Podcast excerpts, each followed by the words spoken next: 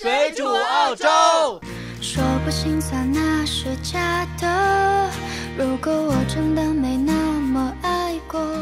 大家好啊，欢迎大家收听这期水煮澳洲，我是主播红茶，在这个寂寞的夜晚又和大家见面了。最近一段时间呢，又发生了一个比较不好的事情吧，我觉得，因为最近澳洲南部呢，呃，接连发生了草莓藏针的事件啊，就是一个女子，呃，吃下了藏有缝衣针的草莓，导致他的舌头被刺伤了，呃，还到医院打破伤风针。其实，在澳洲最近两年呢，都有发生类似的案件。当时呢，还逮捕过两名的嫌犯，没想到这种旧事又再度上演了，造成了新的食品危机。澳大利亚草莓藏针这件事情呢，是澳大利亚比较重要的一个食品安全的事件啊，影响了澳大利亚草莓以及水果行业。这件事情最早呢，是在二零一八年九月，在澳大利亚多个省的草莓中发现藏有缝衣针。嗯，新闻媒体报道之后呢，群众扩散后呢，使案件暴增啊。其实这个不报道的话，反而会更好。因此，在澳洲政府九月份的时候，呃，迅速就立法了啊，针对这类的案件设下了十五年的最高刑期。其实，在澳洲，很多时候杀人都判不了这么多呃年份啊。在二零一八年九月九号啊，一名 Facebook 的用户在布里斯班的超市。嗯，发这个文章表示他朋友吃了草莓农场的草莓后呢，被草莓里边的针头所伤，并因此送往医院急诊。在九月十一号呢，第二名受害者也出现了。在接近的呃剩下的几天里边呢，新南威尔士州、维多利亚州、澳洲首领地、塔斯马尼亚州等多个地区都发现了藏有针头的草莓。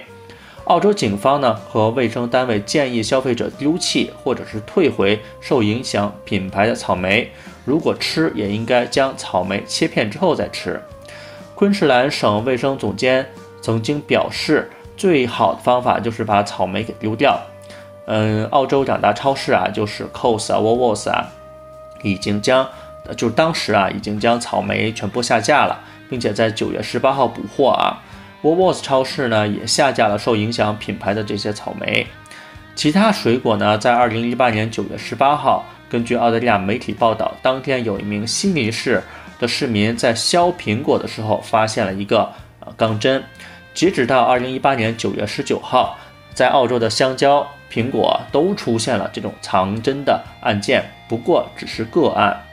根据调查呢，昆士兰省的草莓种植者协会表示。他们有理由怀疑嫌犯是一名心怀不满的前包装员。该协会的副会长认为这起事件是商业恐怖主义的行为。西澳的草莓种植者呢，在接受澳大利亚广播采访的时候表示，有人对草莓业有仇。截止到二零一八年九月十九号，藏针的现象啊，已经扩大到维多利亚州、澳大利亚首领地、南澳洲、塔斯马尼亚州和西澳。造成了澳大利亚全国的这种士兵恐慌，这一现象因此呢，呃，其实并没有查明真相啊。昆士兰警方说呢，这种供应链的复杂延缓了调查的速度。澳洲全国的草莓价格已经直线下降，当时一段时间确实下降的非常厉害啊。根据当地媒体的报道呢，西澳的草莓零售价已经低于成本价。当地时间，也就是二零一八年的九月十九号，澳大利亚当地警方表示逮捕了一名男孩，他承认自己将针放进草莓，并称这是一起恶作剧。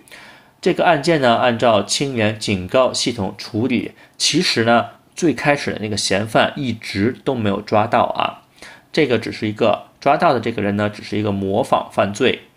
澳洲政府回应呢。昆士兰政府悬赏十万澳币啊，希望取得嫌犯的有关资讯。我估计也是恨透了这个人了。同月十八号呢，昆士兰州的州长表示会拨出一百万澳币协助这个州的草莓行业者。他表示呢，这种犯罪是非常非常丑恶，并且是卑鄙的。昆士兰州在过去的一星期里是成为了受害者。同样在十八号。西澳州的州长也提出了十万澳币的悬赏金啊，作为提供犯罪信息的奖励。在九月十八号，澳洲体育部长也发表了一份声明，表示这个案件是刻意的破坏，并希望消费者在购买前一定要小心，在吃之前呢，把果实给切开。其实事件最早发生的昆士兰州的政府宣布呢，将向农民补贴一亿的澳元。种植者的处理措施呢，从九月十五号开始，呃，彻底停止了种植草莓，并且有数百名的工人失业了啊。西澳的草莓种植者协会表示呢，作为防范措施，一些草莓的生产者已经开始订购金属探测器检测异物。为了挽回消费者对草莓的信心，一些农场不得不把草莓销毁掉啊。他们认为这些草莓如果摘的话，可能成本会更高。在同年的十一月十一号下午，一名曾在昆士兰州东南城市的呃草莓园担任采摘部的主管，五十岁的越裔澳籍女嫌犯郑美玉被控在九月二号至五号期间将缝衣针置入草莓。在七项污染商品罪名下，最高的面临十年的刑期。这个女子呢，在隔日布里斯班的地方法庭出庭，在十一月二十三号，按照保释条件，郑美玉上交了她的护照，并获准保释。时隔一年半呢，在二零二零年六月十五号，也就是今年的六月十五号，她以六项食品污染以及经济犯罪被指控，其举动引起二百四十宗的。效仿案例啊，这个案件延后至七月二十七号开庭审理。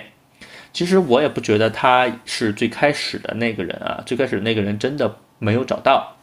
草莓藏针案呢，吵得沸沸扬扬，现在这股恐慌呢，已经燃烧到其他的国家，就是新西兰当地的一家连锁超市卖出的澳洲草莓也发现了藏有缝衣针。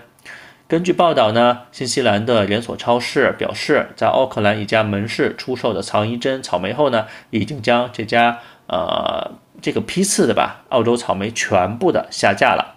这批来自西澳的草莓上周在新西兰各个超市销售，目前仅仅有一起插针的通报。其实整个事件在我看来就是一种恐怖主义啊，是赤裸裸的恐怖袭击。但是令人诧异的是呢，它的成本是如此之低。面对这个事件反映出来的人类的现代化的工业体系是如此的脆弱啊，几个熊孩子几根针就对发达国家一个成熟的产业造成了极大的损失。现代的社会体系、食品安全的质量监管对无差别的这种恶意破坏就是一个笑话啊。其实草莓藏针或者是食品藏针这种事情啊，不仅仅在水果里边。早在二零一五年十一月，在万圣节，美国的宾夕法尼亚州，嗯，就发生过一起这种案件啊。他们在当天呢，接受到了两个报案，都是孩子在万圣节出门要糖的时候，回家发现巧克力里面有针。就在澳大利亚草莓藏针之后的一个月，日本福冈市的中央区的阳光超市，相继有客户在超市购买面包中发现了藏衣针。警方表示呢，在八月十二号，一名女性将面包放入口中的时候发现了针；一名男性呢，在吃十五日购买的面包时，同样发现了缝衣针。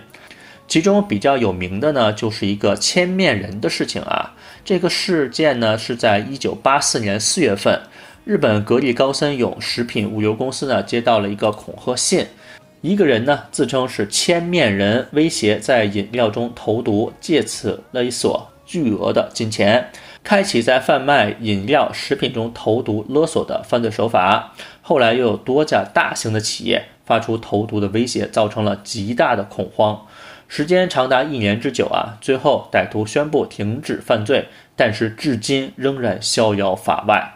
这个手法呢，还在菲律宾、台湾等地引起了连锁的模仿效应。更实际发生在二十一世纪，两千零六年大阪发生的两起面包藏针的事件啊。二零零八年，东京发生过呃茶饮料的被下农药，消费者呕吐送医。其实呢，在全球各地都有发生过类似的案件啊，比如说德国、加拿大、美国、中国等等等等等。在一包针甚至是一根针就能给整个社会带来恐慌的时代啊，加强安检并不能给每个人带来安全感。安全、自由、隐私三者至少要放弃一个。才能在硬件上控制恐怖主义，但是还不是彻底的消灭啊。如果三者都不愿放弃，我们就要深思一下恐怖主义的社会基础。其实，在中国这方面，我觉得做的比西方要好啊，但却是老百姓主动或者是被迫放弃了一些权利，但是换来的却是整个社会的稳定和安全。本期节目呢就到这里，我们也是感谢大家收听。今年也是多灾多难的一年啊，其实是呃疫情的原因，还有这种我就不希望再有这种人为的事情再发生了啊，但是还是有发生。希望二零二零年尽快的过去，在二零二一年我们会过得更好。本期节目就到这里，我们会把我们 QQ 的群的号码放在节目的简介里，大家可以申请入群，但是在入群的时候呢，一定要写明水煮澳洲听众。本期节目就到这里，下次再见，拜拜。都快忘，